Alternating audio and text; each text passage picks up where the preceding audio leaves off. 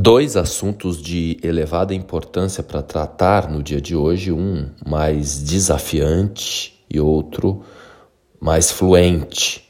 E um tem relação com o outro e um pode auxiliar o outro nesta dinâmica, nesse cabo de guerra que nós estamos vivendo. Então, o primeiro ponto é a questão da nutrição.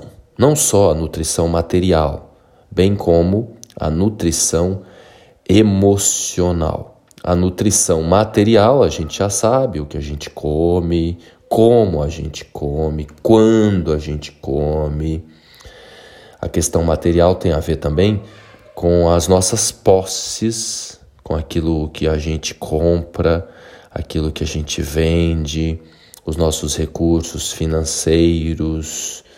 E tem uma correlação também com o momento planetário, a disponibilidade de objetos, de alimentos, de produtos, de serviços, pois tudo indica que é um segundo semestre com mais escassez né, de coisas, principalmente no que se refere aos alimentos. É por isso que a gente está vendo aí a inflação, não só no Brasil, né, na Inglaterra, inflação que não se via há mais de 40 anos nesses níveis, nos Estados Unidos, no Japão, né, nos principais lugares do mundo, a gente verifica aí uma luta contra a inflação, ou seja, convidando a humanidade a repensar veementemente a relação com a matéria.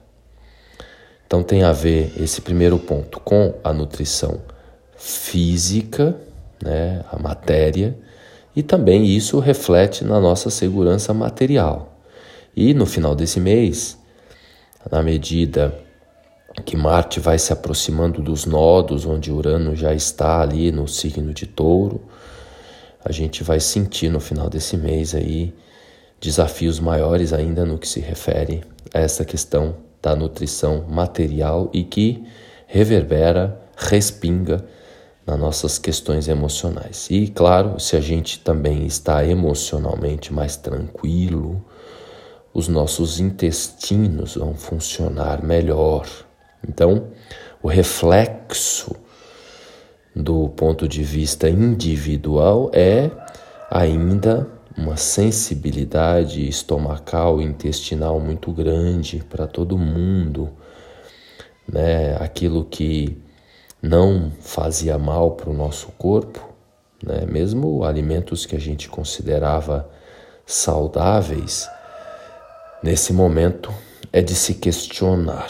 Então, quanto mais a gente puder se nutrir de coisas da natureza, sem as químicas e processamentos múltiplos, vai ajudar nesse processo e, claro, né, gerenciar com sabedoria, com paciência as emoções. O outro assunto, né, mais fluente é que o Sol hoje, à tarde, às 17 horas e 7 minutos, ingressa em leão. Então, a nossa luz, nosso talento, nosso brilho, aquilo que a gente tem de competência, todo mundo tem competência. Todo mundo é bom em alguma coisa nessa vida, né? É impressionante a gente poder observar isso, mesmo aquela criaturinha que a gente acha que não tem, que não tem, mas lá em algum outro papel que ela exerce na vida, ela é boa naquilo. Então é um dia para a gente se observar com mais atenção, com mais carinho, para a gente se perguntar: qual é o meu talento? No que, que eu sou bom? No que, que eu sou boa? O que eu tenho de melhor para oferecer para o mundo? E cada um no seu quadrado, obviamente, não é? Pois alguns de nós gostam de uma coisa e os outros têm afinidade com o oposto daquilo que a gente gosta, né? Então é importante entender, compreender para a gente se reconhecer na luz, a gente se dá conta da nossa singularidade. Então, aquilo que faz bem para o estômago, para o intestino do outro, pode não nos fazer bem. Então, essas receitinhas prontas, disponíveis por aí, as estratégias, as táticas de nutrição que estão nos livros, muitas vezes podem não fazer efeito aí para o seu corpo. Então, na medida que a gente reconhece a nossa luz, que a gente se observa melhor, que a gente se dá conta dos nossos valores, dos nossos atributos, das nossas competências, também ajuda nesse processo, nesse desafio de relacionamento com a matéria. Legal? Fez sentido para você?